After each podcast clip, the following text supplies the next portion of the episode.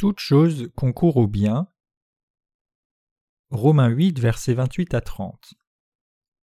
Nous savons du reste que toute chose concourt au bien de ceux qui aiment Dieu, de ceux qui sont appelés selon son dessein. Car ceux qu'il a connus d'avance, il les a aussi prédestinés à être semblables à l'image de son Fils, afin que son Fils soit le premier-né entre plusieurs frères. Et ceux qu'il a prédestinés, il les a aussi appelés, et ceux qu'il a appelés, il les a aussi justifiés, et ceux qu'il a justifiés, il les a aussi glorifiés. Aujourd'hui, nous considérerons ce passage de chapitre 8 de Romains. Il est dit que Dieu nous a prédestinés, appelés et glorifiés, nous qui sommes en Jésus-Christ, le Fils de Dieu. Nous parlerons de cela et également de la façon dont les gens ont tendance à comprendre la doctrine de la sanctification incrémentale. Romains 8, verset 28 dit Nous savons du reste que toute chose concourt au bien de ceux qui aiment Dieu, de ceux qui sont appelés selon son dessein. Nous devons réfléchir à qui sont ceux qui aiment Dieu. Toutes les choses ont-elles vraiment concouru au bien? Dieu l'a dit. Au début, avant que Dieu ne crée les hommes, il avait le projet de faire de nous son peuple selon son dessein, et il l'a fait pour de bon en Jésus-Christ, son Fils bien-aimé. Nous devons nous rappeler qu'au Jardin d'Éden, il y avait l'arbre de la connaissance du bien et du mal. Pourquoi Dieu a-t-il planté cet arbre? Il aurait mieux valu que Dieu ne plante pas l'arbre de la connaissance du bien et du mal dès le départ. Beaucoup de gens s'interrogent sur ce point. Mais là était le dessein et le plan profond de Dieu. Dieu a créé les hommes pour qu'ils soient à son image. En fait, l'humanité n'était en rien différente du reste de la création, jusqu'à ce que nous recevions la justice de Dieu. Pourquoi Dieu a-t-il planté l'arbre de la connaissance du bien et du mal? Nous devons savoir pourquoi Dieu a ordonné à Adam et Ève de ne pas manger des fruits de l'arbre de la connaissance du bien et du mal. Quelle en était la raison? C'était pour garder les êtres humains sous la coupe de la loi de Dieu et faire de nous ses enfants en nous rachetant à travers Jésus-Christ. Toute la justice de Dieu est cachée dans la parole, toute chose concourt au bien de ceux qui aiment Dieu. Du fait que Dieu a dit Toute chose concourt au bien de ceux qui aiment Dieu, de ceux qui sont appelés selon son dessein, Romains 8, verset 28, nous devons trouver la réponse à cette question dans l'évangile de l'eau et de l'esprit donné par Jésus-Christ. Pour ce faire, nous devons d'abord admettre l'évangile de Dieu. Alors, nous nous rendons compte que tout ce que Dieu prévoit et accomplit est bon. Mais pour comprendre cette vérité, nous devons naître de nouveau par la foi en l'évangile de l'eau et de l'esprit. Nous devons chercher la réponse dans l'évangile que Dieu nous a donné. La raison pour laquelle Dieu nous a créés, a planté l'arbre de la connaissance du bien et du mal en Éden, a permis à Adam et Ève d'y goûter, et nous a fait connaître la loi, était de faire de nous ses propres enfants. Notre Seigneur qui nous a tous délivrés a permis que tout cela arrive pour qu'il puisse nous accorder le pardon de nos péchés, la vie éternelle, la gloire et le paradis. Dieu a façonné l'homme à partir de la poussière, et l'humanité a été créée, elle est née pour être faible. La Bible nous compare souvent à des vases d'argile. Dieu, qui est le potier, a formé l'homme à partir de l'argile. De la poussière, il a formé l'homme et il a soufflé en lui l'amour de l'eau et de l'esprit. Dieu nous a donné la vérité de l'eau et de l'esprit pour faire de nous ses propres enfants. La poterie qui est faite d'argile se brise facilement. Ainsi, Dieu a d'abord créé le corps et l'esprit de l'homme pour qu'il soit faible, de manière à faire de lui son enfant. Son dessein a été exécuté par Jésus, qui a effacé les péchés de l'humanité, et qui l'a revêtu de la sainteté de Dieu pour lui donner la vie éternelle en la faisant naître de nouveau par l'évangile de l'eau et de l'esprit. C'est pourquoi Dieu nous a fait imparfaits et faibles au commencement, plutôt que de nous faire sans défaut. Pourquoi Dieu a-t-il créé l'homme faible au commencement? Pourquoi Dieu a-t-il planté l'arbre de la connaissance du bien et du mal en Éden avant d'ordonner à Adam et Ève de ne pas manger des fruits? La raison doit être comprise et crue à travers l'évangile de l'eau et de l'esprit. Pourquoi Dieu a-t-il dit que la graine de la femme meurtrirait la tête de Satan et que Satan meurtrirait son talon lorsqu'Adam et Ève chutèrent et péchèrent? Tout ceci était dans le but de faire des hommes ses propres enfants. C'était son plan pour nous en Jésus-Christ, son Fils unique bien-aimé. Qui sont alors les appelés selon le dessein de Dieu? Ce sont ceux qui reconnaissent leurs péchés et iniquités et qui recherchent l'amour et la miséricorde de Dieu. Nous devons nous rendre compte que les déclarations théologiques de la doctrine de l'élection inconditionnelle et de la doctrine de la sanctification incrémentale sont erronées. La doctrine de l'élection inconditionnelle est fausse, parce que notre Dieu n'est pas l'un de ces dieux qui choisirait quelqu'un sans condition, tout en abandonnant les autres sans raison. Au contraire, ceux que Dieu élit et choisit sont ceux qui désespèrent de leur péché et admettent qu'ils n'ont pas d'autre choix que d'aller en enfer.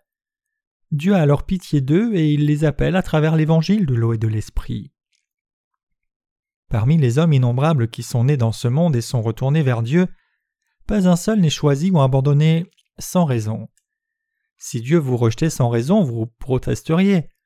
Il serait absurde de dire que Dieu ferait de vous, l'un ou un autre, un enfant du diable sans raison. Ce n'est pas ce que Dieu a fait. Si vous n'avez pas été choisi par Dieu, c'est parce que vous ne croyez pas en l'évangile de l'eau et de l'esprit.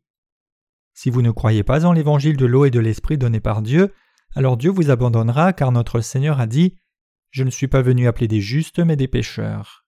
Matthieu 9, verset 13. Ce que les théologiens ont fait, malheureusement, c'est transformer notre Dieu en un Dieu fanatique et partial. Qui sont les appelés selon la volonté de Dieu? Ceux qui sont appelés par Dieu sont les pécheurs qui se dirigent vers l'enfer.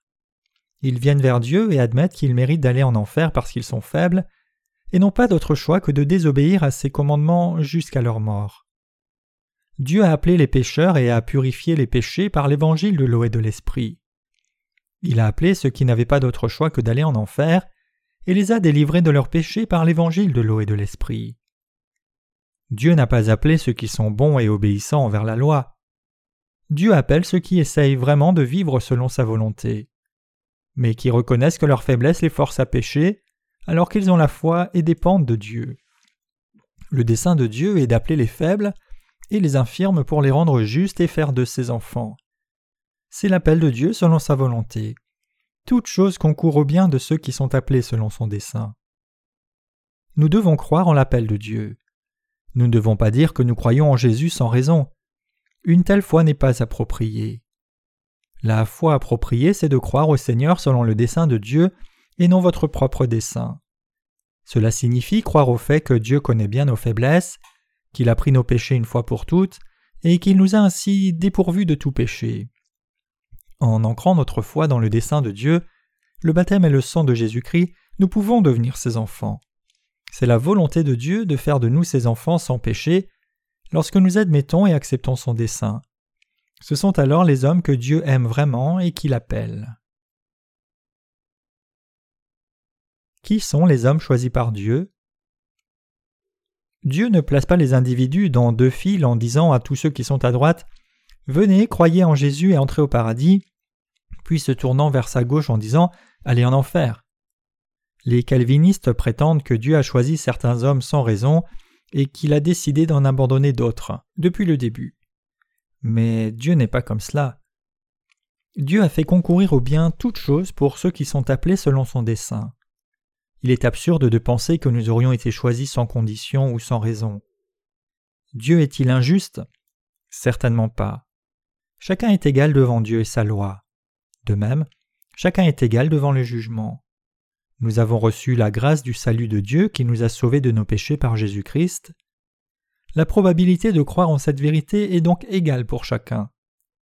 Il permet à ceux qui acceptent le dessein de Dieu et connaissent leurs faiblesses de se rendre compte et de croire en l'évangile de l'eau et de l'esprit. Que sont alors les vraies élections et prédestinations divines?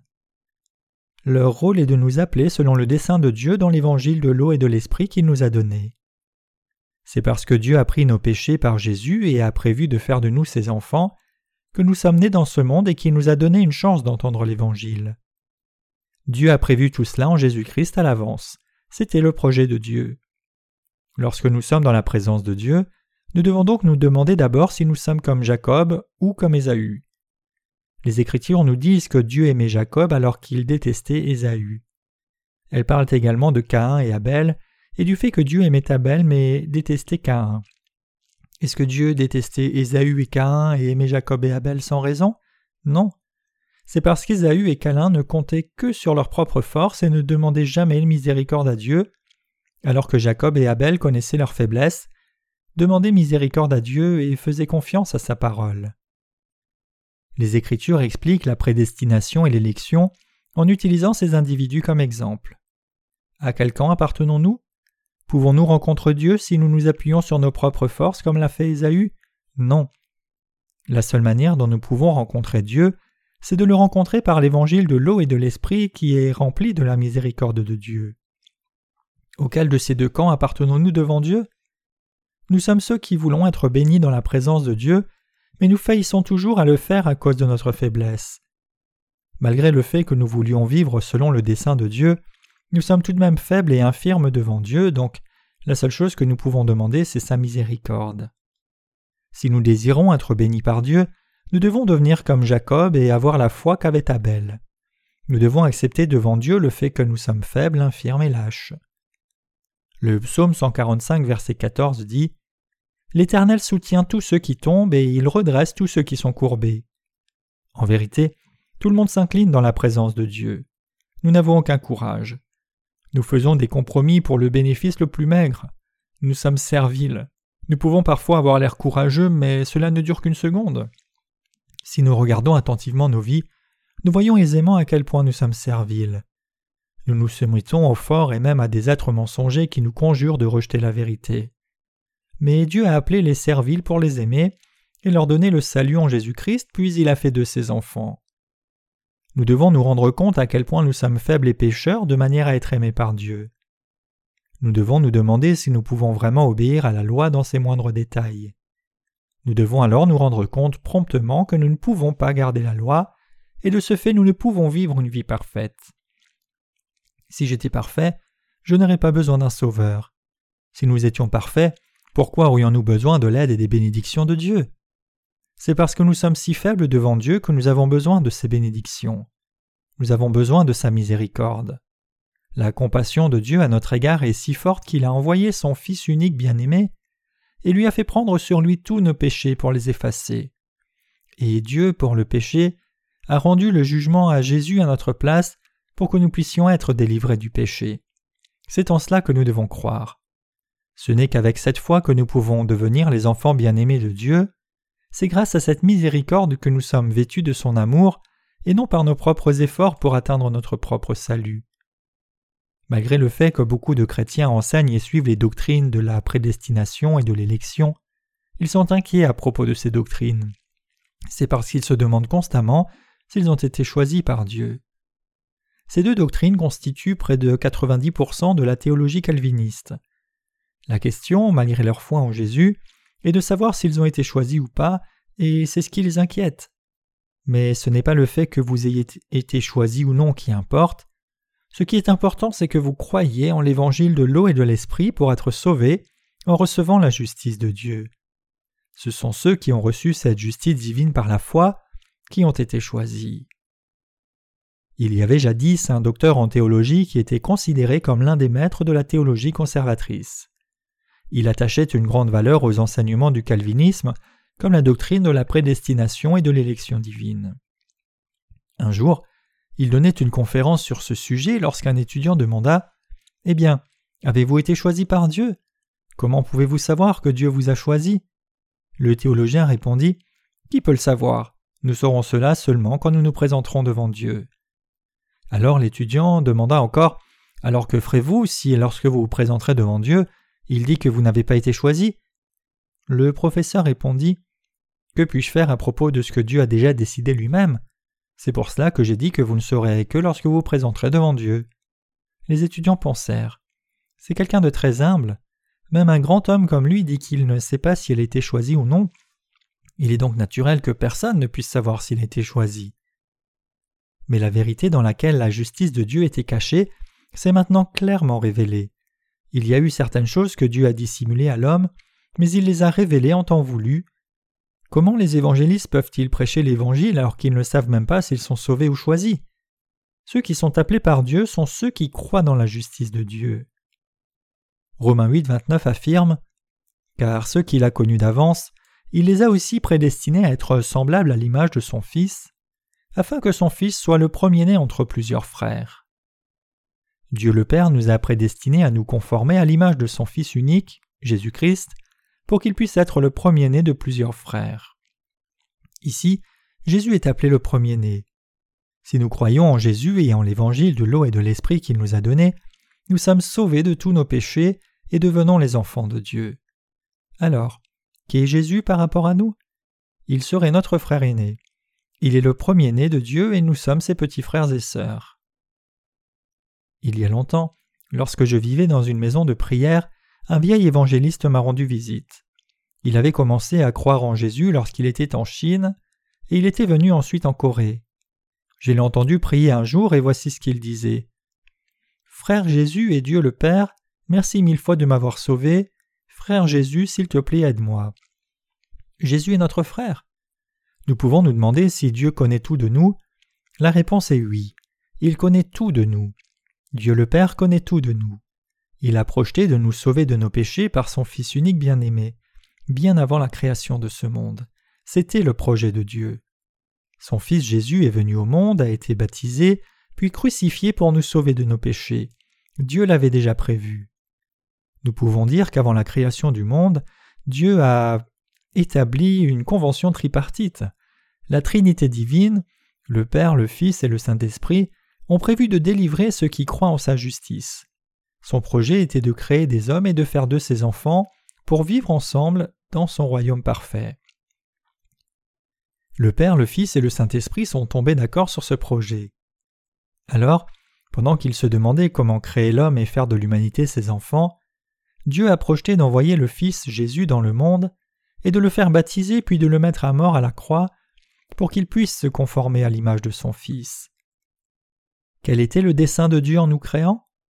C'est pour que nous devenions ses enfants. Jésus est-il le premier-né de Dieu? Oui, et du fait que nous sommes devenus enfants de Dieu, nous sommes aussi ses frères. En vivant sur cette terre pendant trente-trois ans, Jésus a fait l'expérience de toutes les faiblesses et infirmités humaines. C'est pourquoi nous disons lorsque nous prions Jésus, je suis si faible, je suis comme cela. S'il te plaît, aide-moi et protège-moi. Adoucis le cœur des hommes pour qu'ils acceptent ta parole, veille sur eux, fais leur grâce et aide-les. Le Seigneur entend et répond à nos prières. Prier Jésus et prier Dieu sont équivalents. Quel était le dessein de Dieu en nous créant? C'était de faire de nous ses enfants. Dieu sait tout de nous. Il nous a fait naître dans ce monde et nous a sauvés de tous nos péchés par le baptême de Jésus et son sang à la croix, parce qu'il nous a prédestinés, avant même la création du monde, à être adoptés comme ses propres fils et filles. Par conséquent, il connaît non seulement notre vie et notre mort, mais également chacun des instants de nos vies. Il sait quand nous sommes nés, de qui nous sommes nés, le moment où nous nous sommes mariés, le moment où nous avons eu nos propres enfants, et ce qu'il est advenu de nous tout au long de notre vie. Dieu, qui sait tout de nos vies, nous a donné l'évangile de l'eau et de l'esprit pour que nous puissions croire en Jésus et devenir les enfants de Dieu. Dieu nous connaissait à l'avance et nous a prédestinés. Romains 8, verset 30 affirme Et ceux qu'il a prédestinés, il les a aussi appelés, ceux qu'il a appelés, il les a aussi justifiés, et ceux qu'il a justifiés, il les a aussi glorifiés. Je ne dirai jamais assez combien il est important pour nous de comprendre et de croire ce passage. Beaucoup de gens utilisent ce verset pour soutenir la doctrine de la justification incrémentale. Selon ce passage, du fait que Dieu nous a prédestinés, appelés, justifiés et glorifiés, ils prétendent que cela signifie que, quand bien même nous avons du péché dans nos cœurs, Dieu nous considère comme dépourvus de péché et qu'après un passage par une période de sanctification, nous deviendrions glorifiés comme s'il y avait des étapes par lesquelles nous deviendrions saints. Dieu n'a-t-il pas prédestiné tous les pécheurs à être appelés en Jésus-Christ? Il nous a appelés, et pourtant certains ne répondent pas à son appel. Ils sont comme Ésaü et Caïn. Ce sont ceux qui vont en enfer. Dans la miséricorde de Dieu. Dieu le Père a prévu de nous appeler dans son Fils unique bien-aimé, Jésus-Christ, et nous a prédestinés à l'adoption comme ses propres fils, en effaçant nos péchés par l'eau et le sang. Les hommes qui ne vont pas vers Dieu alors même qu'ils sont tous appelés par lui sont exclus du salut de Dieu. De tels hommes sont exclus de sa grâce et iront en enfer. Mais il y a aussi ceux qui obéissent à l'appel de Dieu. Ils disent Seigneur, bien que je sois faible, acceptes-tu quelqu'un comme moi? Et Dieu dit Bien sûr. Vraiment, m'acceptes-tu alors que je suis faible? Bien sûr que je t'accepte. Dieu, je n'ai rien de particulier à t'offrir et je ne peux même pas promettre que je serai bon à partir de maintenant. Je t'accepterai quand même. Je ne suis pas sûr que je m'améliorerai et je n'ai même pas la capacité de le faire. Malgré cela, je t'accepterai. C'est sûrement parce que tu ne me connais pas, je te décevrai. Ne nous sentons-nous pas souvent embarrassés comme si nous voulions nous cacher lorsque nous savons ce que nous sommes, et pourtant quelqu'un dit qu'il croit vraiment en nous Pourquoi voulons-nous nous cacher? Nous voulons nous cacher parce que nous ne sommes pas capables de nous améliorer et nous ne pouvons même pas poursuivre ce que nous avons déjà commencé. C'est pourquoi nous n'avons cesse de demander. M'accepteras-tu quand bien même je suis si faible? M'acceptes-tu vraiment? Suis-je autorisé à croire en toi? Est-ce que quelqu'un comme moi peut recevoir le pardon des péchés? Est-ce que quelqu'un comme moi peut devenir juste quand bien même je ne serai pas non plus capable d'être bon à l'avenir? Mais notre Dieu a le pouvoir de changer un olivier sauvage en olivier de culture. Nous étions à l'origine des oliviers qui sont sauvages de nature, mais nous sommes devenus des oliviers de culture par l'évangile que Jésus nous a donné. Il nous a appelés, nous qui ne pouvons nous empêcher de pécher. Nous a-t-il appelés lorsque nous étions seulement un peu faibles? Il nous a appelés même lorsque nous étions dans la plus absolue nécessité. Il nous a appelés en Jésus-Christ malgré nos très graves lacunes et nos faiblesses extrêmes.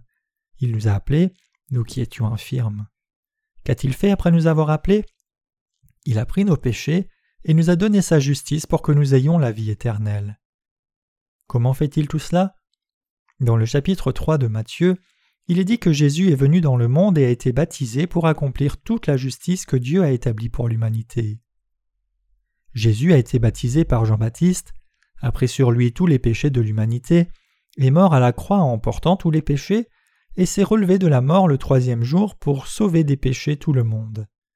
Il nous a donné de nouvelles vies, et ce faisant, il nous a justifiés et lavés de tous nos péchés. Jésus nous a appelés à effacer nos péchés par l'eau et le sang, nous a donné la justice de Dieu, nous a rendus dépourvus de péché, puis nous a glorifiés, nous qui l'avait justifiés, en faisant de nous les enfants de Dieu. Jésus nous glorifiera pour que nous puissions entrer dans le paradis et que nous vivions éternellement comme enfants de Dieu. Comprenez-vous ceci? Mais les doctrines religieuses enseignent que malgré le fait que vous soyez pécheur, si vous croyez en Jésus, vous serez sanctifié progressivement en temps voulu, et qu'au moment de votre mort, vous vous tiendrez devant Dieu comme un individu parfait. Ceci va à l'encontre de la vérité. Ce n'est pas la vraie foi. Ce genre de foi est bonne pour la doctrine de la sanctification, mais pas pour la vérité. Le Seigneur nous a sauvés de nos péchés, et Dieu nous a prédestinés, appelés, il a effacé nos péchés par l'eau et le sang une fois pour toutes, et a fait de nous ses enfants, qui sommes sanctifiés, et il nous a bénis pour que nous puissions entrer glorieusement dans le royaume de Dieu. C'est la vérité, et c'est ainsi qu'il a parlé de la vérité, en mettant toutes les bénédictions de Jésus-Christ ensemble dans une phrase. Ce passage ne parle pas des sept stades de la doctrine de la sanctification incrémentale. Il ne dit pas que nous devenons progressivement parfaits après être passés par les sept étapes qui nous rendraient entièrement sanctifiés. Romains 8, verset 30 ne dit pas que Dieu nous appellera après que nous ayons commencé à croire en Jésus ou que nous deviendrons entièrement sanctifiés en vieillissant.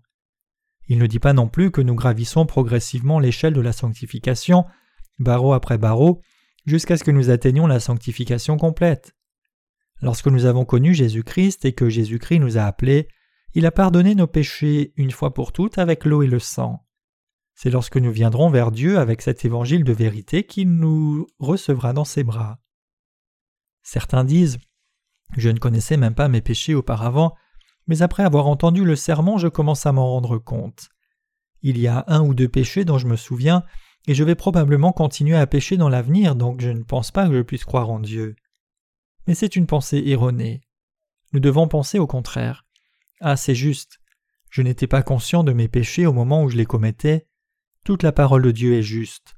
Je dois croire sa parole, mais je ne suis pas capable de vivre selon elles. Je suis inévitablement un grave pécheur destiné à aller en enfer, c'est pour cela que Jésus est venu. Nous sommes alors dépourvus de péché en croyant en Jésus et en recevant le pardon de tous nos péchés. Nous sommes sanctifiés et devenons enfants de Dieu, et nous pouvons entrer au paradis et être glorifiés. C'est la justice de Dieu et la vérité. Dieu nous a prédestinés, appelés, justifiés et glorifiés. Vous pensez peut-être que la doctrine de la sanctification incrémentale a raison en vous disant Je vais changer progressivement et devenir un individu sans péché. Mais vous devenez justifié et sanctifié d'un seul coup au moment où vous croyez en l'évangile de l'eau et de l'esprit. Votre cœur ne change pas par étapes.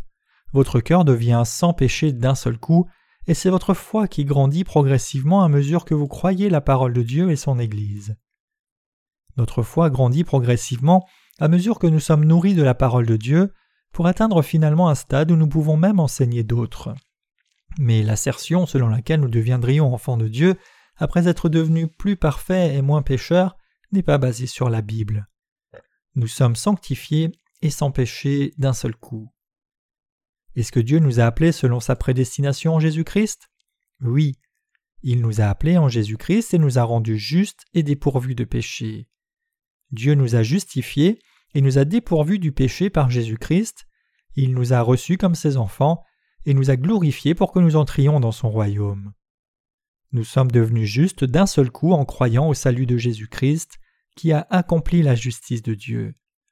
Nous avons été bénis parce que nous avons obéi à l'appel de Dieu, et nous avons cru au fait que Jésus a lavé tous nos péchés pour faire de nous, malgré nos faiblesses, les enfants de Dieu sans péché et justes, le peuple de son royaume.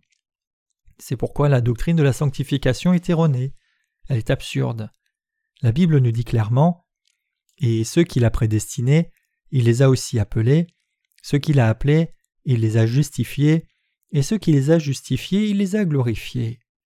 La foi grandit progressivement, mais le pardon des péchés, le fait de devenir enfant de Dieu et d'entrer au paradis, tout cela arrive une fois pour toutes. Le croyez-vous? Nous avons pu devenir enfants de Dieu en croyant dans l'évangile de l'eau et de l'esprit. Dieu a sauvé nos vies sans valeur de tous nos péchés par la grâce de l'eau et de l'esprit. Avons-nous fait quoi que ce soit pour Dieu de manière à être sauvés? Avons-nous contribué au fait de devenir justes Nous n'avons rien projeté et personne ne décide de croire en Jésus avant sa naissance. Y a-t-il qui que ce soit qui décide de croire en Jésus alors qu'il est dans le ventre de sa mort Nous avons entendu la vérité de ceux qui prêchent l'évangile de l'eau et de l'esprit, nous nous sommes rendus compte que c'est la vérité, et nous nous sommes dit Je n'ai pas d'autre choix que d'y croire, un pécheur comme moi doit y croire. À partir de ce moment-là, nous avons commencé à croire en l'évangile de l'eau et de l'esprit, avons reçu le pardon de nos péchés, et nous sommes devenus les enfants de Dieu. Seuls les justes sont les enfants de Dieu. Dieu les glorifie pour toujours avec les richesses éternelles et les honneurs du royaume du paradis. Voilà ce que signifie être glorifié. Dieu a donné ses bénédictions aux croyants qui acceptent l'évangile de l'eau et de l'esprit. Louons le Seigneur.